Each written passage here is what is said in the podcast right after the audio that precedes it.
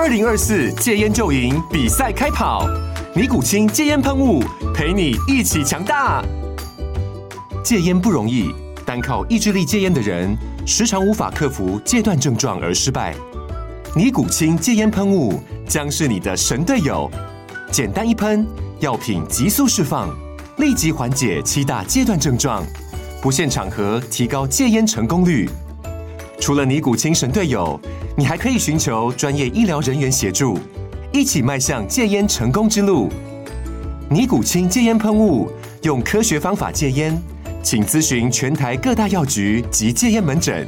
本广告由尼古清戒烟喷雾、胃部药书字第零二七八三五号提供，嘉安嘉护股份有限公司，台北市中山区民生东路三段二号十楼，北市卫药广字第一一三零三零一九零号。尼古清戒烟喷雾，相伴每个新开始。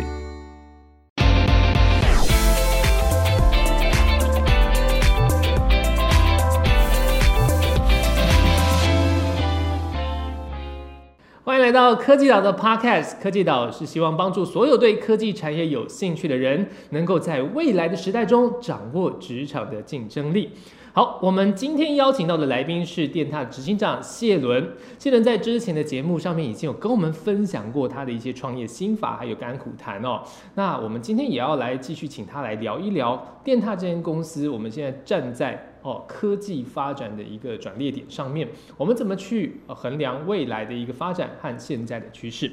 好，谢伦你好，跟我们的听众朋友打个招呼吧。好，各位观众、各位听众，大家好，谢谢凯源兄再次邀我来这里，然后跟大家分享。好，谢谢谢伦哦。那我们其实上一集有聊过说，呃，电踏这个算是你辛苦孕育的宝宝哦，现在成长的也是相当的，呃，我们不敢说非常的呃怎么样，但至少是一个大家。看在眼里，觉得非常兴奋的一家公司。嗯，好，那它其实之前也在的投资圈引起了非常热烈的一个回响。那因为其实虽然我们大家很多人听到电塔少女的第一印象。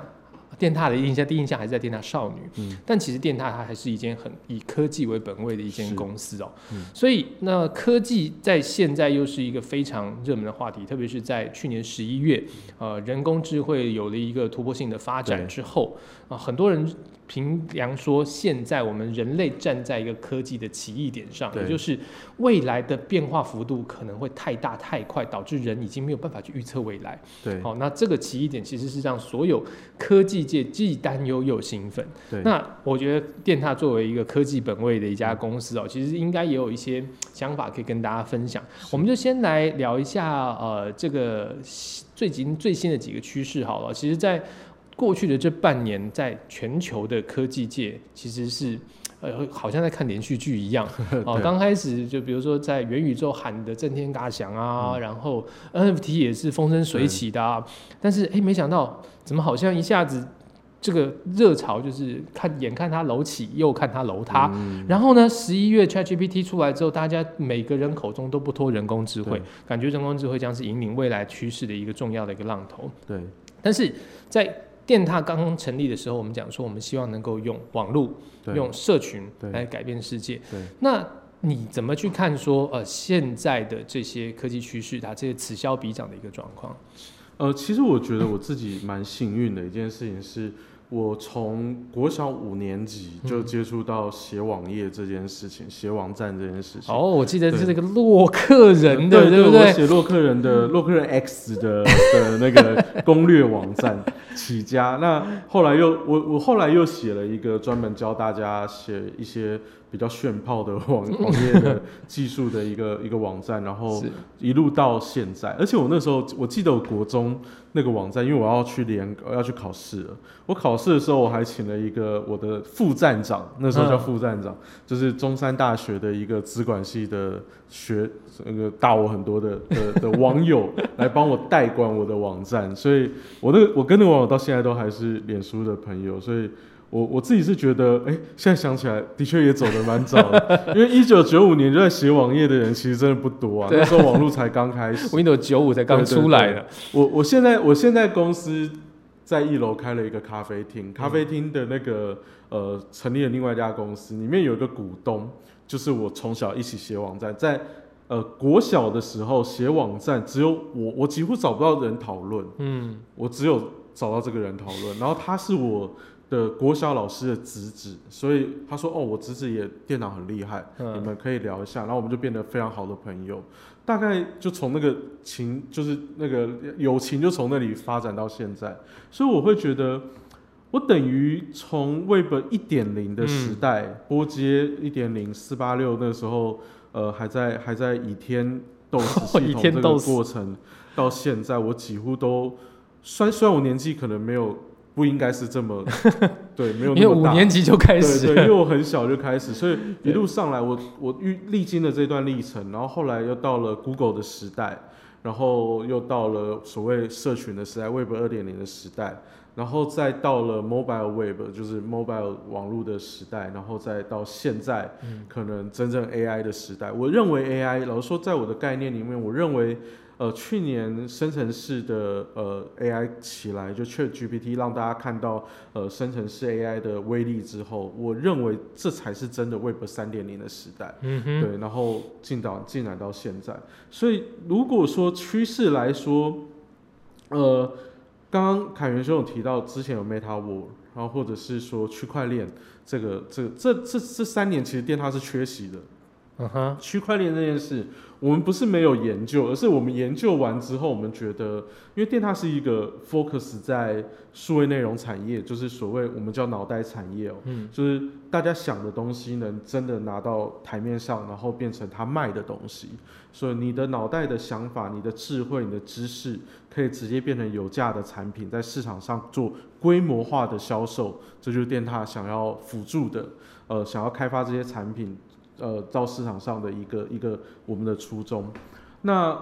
关于这件事情，在区块链这个议题上，我们其实找不到实力点。嗯，所以我跟我的 partner 不是没有研究，而是有研究，但是我们觉得总觉得哪里怪怪，因为一个它还不是普及，它没有普及。再来第二件事，它对一般人无感。嗯对你你的你的数位资产有没有上链，对于一般人来说，他可能感受不那么大，所以它应该是一个基础工程或者基础建设，它会隐隐的应该隐藏在下面去去做大家看不到的事情，它应该是这样的事。所以我们那时候以如果是以嗯给数位创作者或者一般人看到使用能使用可以立刻有感觉的产品，我们那时候找不到实力点。嗯哼，但是在去年十一月 AI 出来之后，老实说，一开始我跟大家一样，也只是去问一下他说：“哎、你你问个问题，然后看他怎么回答。对，欣赏他说干话的”能对，欣赏他说干话，然后笑一下电脑回答的话不太对这样。但是，一路到了今年的二月，再到了今年呃三月，ChatGPT 的第四个版本出来之后，我其实。今年二月的时候，我就已经跟 partner 我 partner 说，呃，我觉得这次不太对，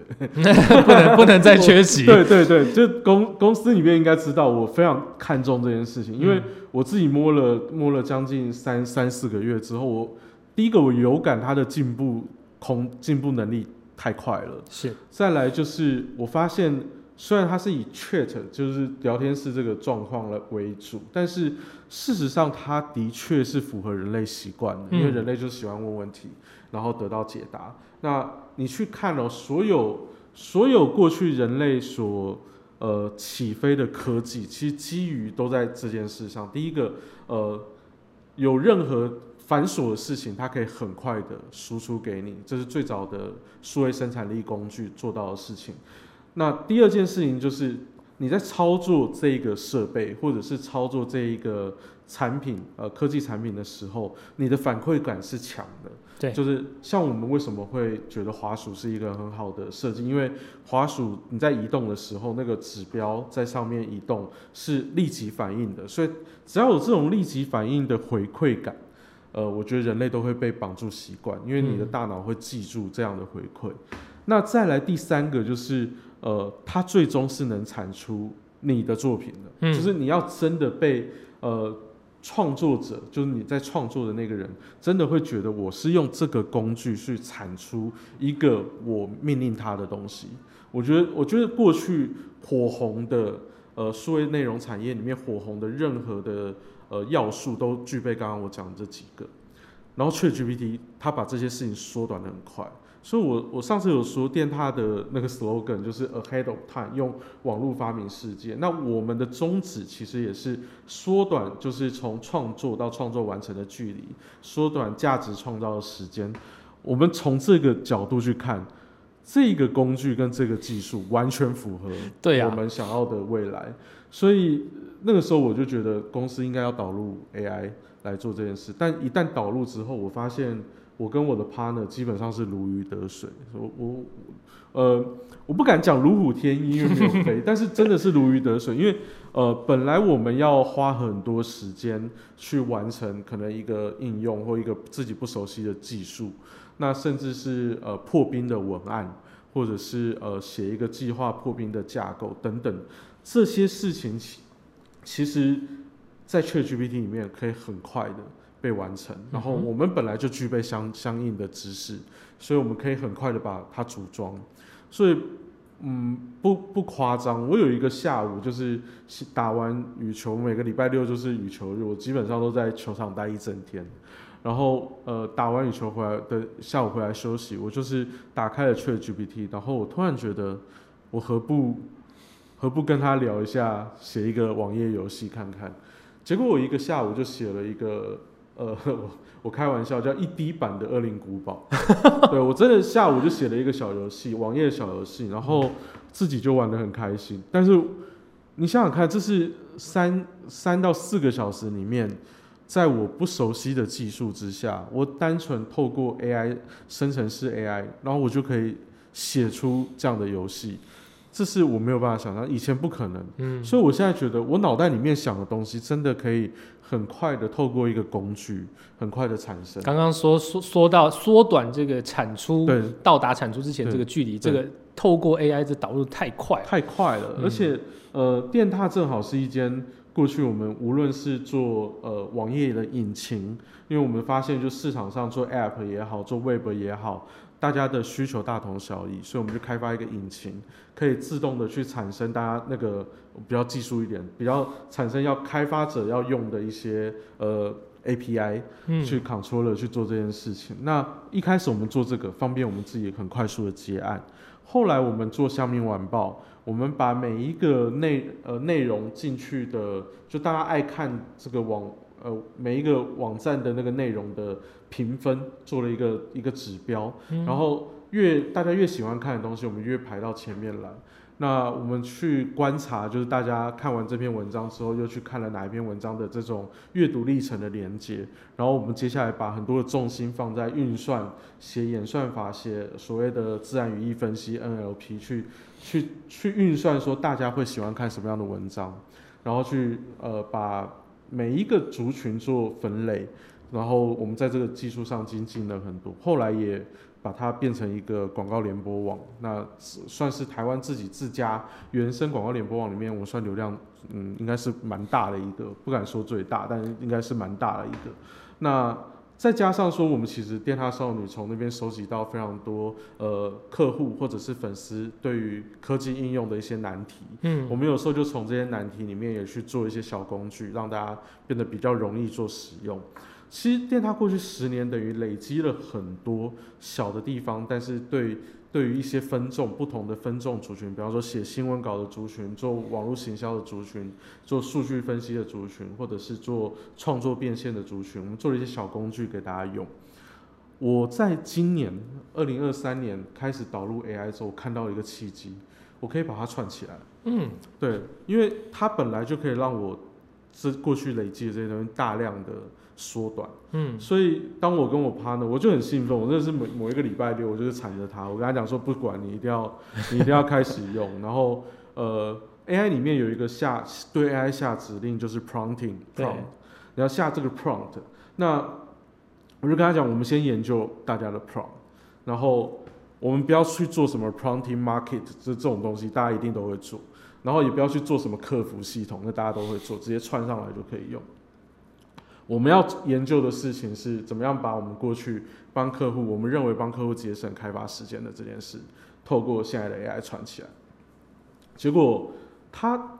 就也不得不说，就是我的 partner 就是猪排，他其实真的也是蛮天才的。大概我们花了两个礼拜的时间吧，他就给我一个，他就给我一个 demo，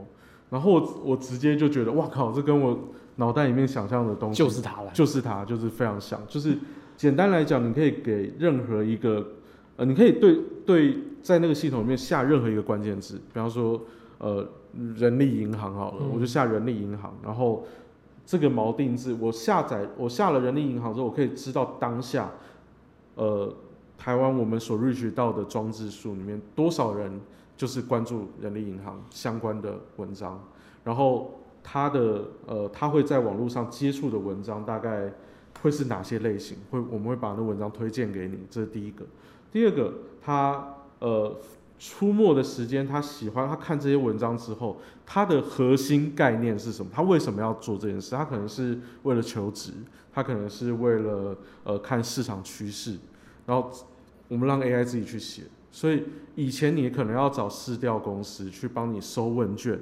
然后找统计学的的专家、资料科学的专家帮你做统计，然后接下来找市场趋势专家帮你做分析。但现在不用，你打一个关键字，他就把这些资料全部输出给你，大概三分钟左右他就可以写。而且现在我们已经做到让他直接写给你看，那个核心分析是什么？我穿长袖，所以谢文你看不出来，我现在正在起鸡皮疙瘩。对，这太厉害了吧？因为其实我刚刚本来想要问的一个问题已经被你解答了，就是说，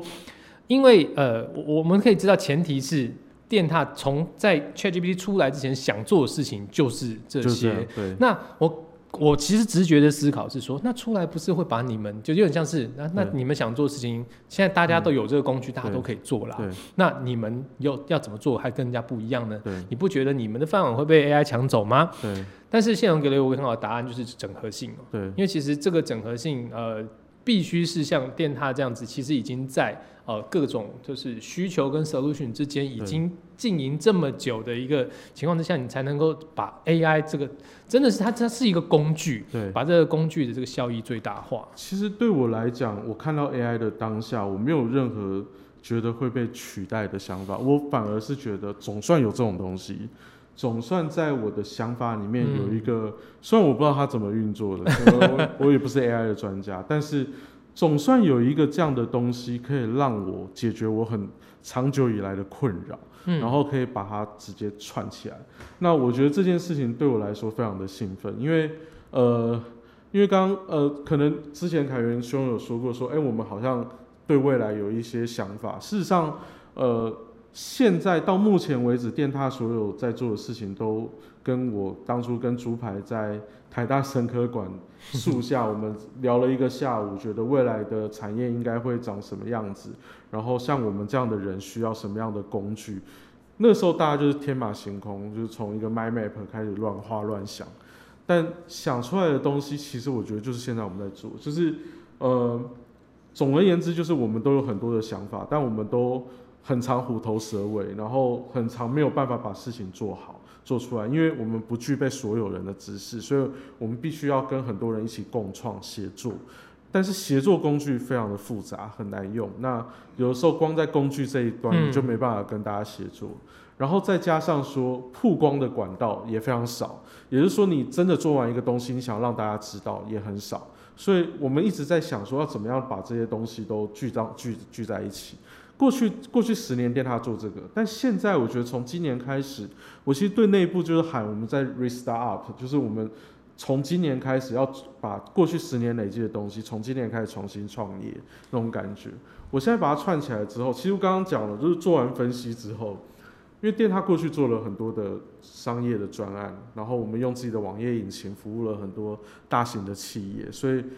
我们其实把最后一关也做完了。当你分析完，当你已经把呃资料科学家。呃，趋势专家的工作都抢走，做完这些事情之后，最后一关抢我们自己的工作。工程师也不用写 code。当你锁定完人力银行呃的受众，然后喜欢的内容，它的核心价值是什么？我们的下一步，我们其实已经做到下一步，就产生那个网站，嗯直接用它的核心价值，跟他喜欢看的文章，跟他所接触到的媒体。就直接产出最后的网站，然后网站就做完了。当然我们会给你一个后台，就是当你生完之后你就做完一个网站。所以以后的网页设计不再需要是小编去更新，而是小编直接透过，我觉得反过来了，以后小小编只要按一个 refresh，那里面的内容图文就全部重新更新一次，嗯按照最新的趋势去做更新。我觉得这个跟一开始我跟猪排设计 Password 的第二阶段，就是 Password Phase Two 的第二阶段，想要把，因为 Password 是一个一个社群平台，像便利贴一样的社群平台，我们希望把那个便利贴的那个轨迹大家挪移，比方说这张贴纸为什么要挪到前面，这张贴纸为什么要挪到后面，这样轨迹记起来，然后把这个轨迹记起来之后，他下次就可以给你建议。嗯就是你在写你你把蛋糕的食谱写进来，然后你突然觉得我应该先加糖，后加牛奶之类的，你把这些小小技巧记起来之后，下一次你在做一个新口味的蛋糕的时候 p a s w o r 可以跟你讲说，哦，或许这样做会更好，对。但这件事情我们不用做了，这件事情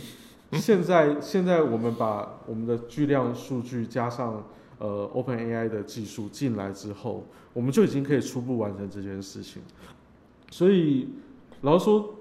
可能最近最近几个月，如果看我的脸书，可能还在很多的 emo，就是还是 很 emotion。但是事实上，如果针对产业的进步跟我们现在手边正在打造的产品的话，我我基本上每天都非常期待起来嗯做这件事，因为能做的事情太多，我每次每天都看到它在进化，然后这个进化也是首首度，我觉得可以赶上自己的想象。哇，就是因为其实我们在上一次请你来节目的时嗯候，我们有讲到，就是你对于呃创业这件事情有很多很多想要实现的一个事情，但没想到我们在这一集嗯听到了这么突破性的，其实就是靠 AI 啊，那拿到了一个有点像是你梦寐已久的工具，对，它能够实现你所有的想法。那啊、呃我当然我就继续问多一点好了，因为其实大现大家现在对于甚至是 AI，从一开始就是大家太过于惊艳，然后到后来有一些反弹了。对，啊，也就是说，比如说会有一些顾虑，比如呃，包括治安上的，对，哦，然后或者是事实查核上的对。那其实因为你们其实已经把应用的事情想到了很前面了哦，对但它是几乎是一个 total solution。如果你们这个东西已经可以呃完整的到市场上的阶段，其实它是各行各业都可以有非常突破性的改头换面。对，那但是这个过程中，你们是不是有也有遇到刚刚那些担心或怀疑论的人想到的问题啊？比如说，呃，中对于中间某些差错，这个人工智慧没有那么智慧的地方，你们怎么样去去查核、去验证？因为虽然这个东西本来就是你们正在你们正在做的事情嘛，不是如果不是用取代，而是用缩短或者提高效率来讲的话，你们本来也就就不会去省略这个去把它 tune 好的过程。对，但是这件事情对于啊你你们自己一手带起来这个公司电塔来讲，作业模式应该会有非常大的改变。嗯那等于说，就像你刚刚讲的一个重新的重新的创业，对。那是不是有很多细节要做？我我觉得的确是有很多细节要做，而且我我自己觉得在 AI 时代，就是如果以呃这去年到现在，我真的觉得过去其实大家听 AI 可能已经听到腻了，以前比较偏向是行销用语，但是现在确确实实的开始做一些改变之后，我认为时代会有一些很大的不同。刚刚凯源兄讲了，很多人开始觉得很担忧，然后也有很多的白领阶级，就是可能就是所谓的呃做使用软体、工程软体，或者是呃写作的软体或者 Office 这样的一个操作，所谓的白领阶层会受到影响。我的确也觉得会，而且呃还是很大的影响，就是很多如果你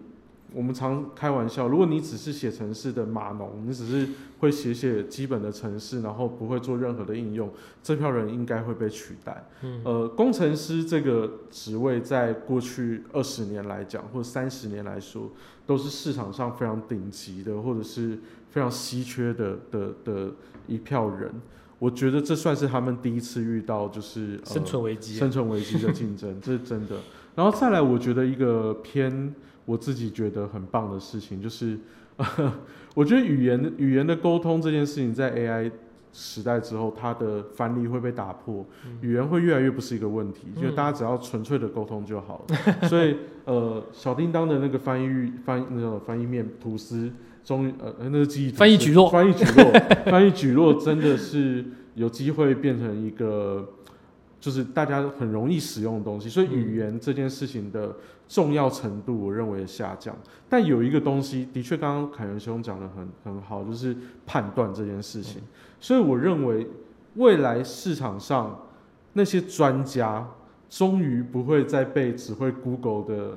就是呃靠着一招半式 Google 打天下的那种。假专家对被取代了，因为专家真的就会开始有它的价值。嗯，我认为接下来就是所谓的长老时代，就是呃以往被大家所忽略的那些真专家，他他花了很多的时间做研究，然后花了很多时间练习，然后变成专家之后，就发现他可能在网络上的话语权比不过一个。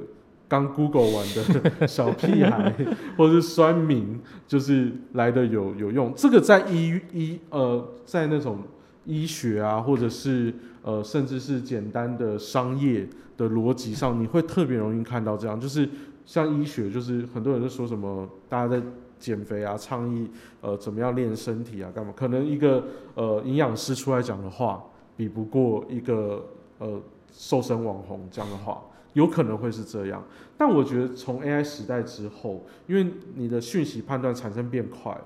变快了之后，你的判断能力要很好，而且会立刻反映在很多的实物上，所以这时候专家的专业就有价值了。嗯，所以我觉得接下来是为这些专家平反的时代。我并没有到悲观说哦，人类一定要取代，会打打上就是像魔鬼终结者这样的未来。虽然感觉是往那个方向是有在往那里走了，但是我们有没有办法打到这场仗，还很难讲。但但但我我我会觉得，人类每次接触到新的科技的时候，一定都是先担忧，这个是一一定的，因为。其实直到直到今天，我们可能都还很难想象，到底当初发明相机或数位相机，或者是留声机存那个数位声音讯的人，到底是怎么想到可以这样做？你怎么可以把一个你看人类可能只是会讲话，会发出声音，要记录在一个设备里面，这件事情最早是怎么被发现？因为你还不懂这些逻辑的话，你就会害怕。那最早的电视，大家也把它当做恐怖魔术箱啊，就想说，哎，里面就有人会有这样。最早的印刷术也会觉得说，哎，以后好像就没有办法，就是可以大量复制的话，书就没有价值了。那时候大家就那边喊说要还知识价值，因为呃大量产出书就没有价值。但实实际上，我们回去看历史，发现的这件事情，会发现跟现在的那种 formal 很像。嗯，对，所以其实我觉得是不必过度苛责科技跟。担心科技，但你要做好最坏的打算了。只是说，他能利用的时候，你应该努力的把它往好的方向去走。谢伦本身自己也是一个对于国术有研究的人哦，所以就我节目最后容我用国术来来举个你的你刚刚讲这个东西的这个例子哦，就像是呃，可能在 AI 没有这么厉害的时代啊，有点像是哦，你能够拿到一个一招半式哦，你就可以去哦。做表演，然后一般观众看到哇，好厉害，对，哦，所以其实就是能够打一些套路的人，可能就会觉得说哇，好像是武术大师哦。对。但是当 AI 来的时候，就好像是把那个加三十的这个神兵利器发给每个人。对。那当大家都有一个加三十的这个超强武器的时候，整体素质提升之后，这些一招半式去欺世盗名的这些人，他的优势就。没有那么就会下降，就消失了。但是在这种时代下，其实你真正的那些武学大师，他能够去发挥这个神兵利器更高的价值，他就会凸显他在这个 AI 时代下面的这个意义哦。我觉得，我觉得这件事情其实是所有科技人，好，也甚至不止科技人，因为现在各行各业都会应用到 AI。我觉得这是大家能够要去在趋势上做一个思考的一个方向。对，我觉得这一次跟过去的几个浪潮。不太一样，或者说近年来的一些浪潮不太一样，像至少跟区块链浪潮，我觉得就就差很多。这次是不可逆的，人类一定会往那个方向走，所以大家也不要再想说我要反对 AI 或干嘛的，其实不可逆，它就是一定会往这里走，然后嗯你一定要接受它，它一定会变成你生活的一部分。小时候看电影可能没有想象到这么快就来了。对真的是没有想到那么快就来。好的，今天非常感谢谢伦跟我们分享对于人工智慧浪潮的一些想法，而且电踏也将会带给大家很多耳目一新、值得期待的未来，我们持续关注。谢谢今天收听科技岛的 Podcast，我们下次见。拜拜。